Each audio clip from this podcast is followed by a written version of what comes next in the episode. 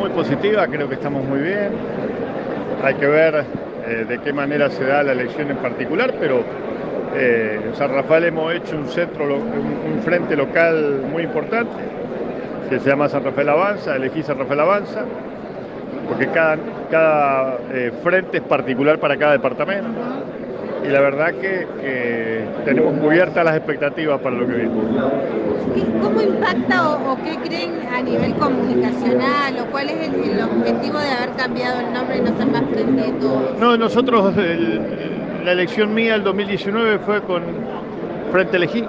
Y, bueno, después cada, cada departamento le dio su particularidad porque el frente sirve solamente para una elección y para la elección específica del departamento.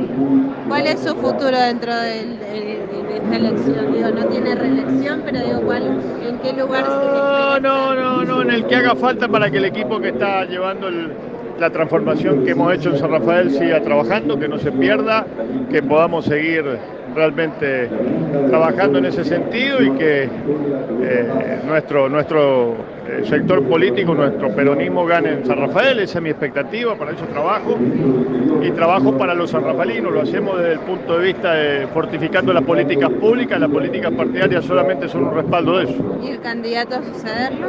Vas a ver en estos días. Vamos a alargar todo. Puede ser un apellido muy parecido. Hay muchos que... Hay muchos apellidos parecidos. No, pero hay muchos que quieren que vos seas candidato. ¿Es una puerta cerrada eso? Nunca se cierran puertas en política, hay mucho que andar todavía para eso. Todavía falta mucho para la provincia. candidato a gobernador? nunca descarto nada ni confirmo nada, o sea, no estoy en la guía de candidatos.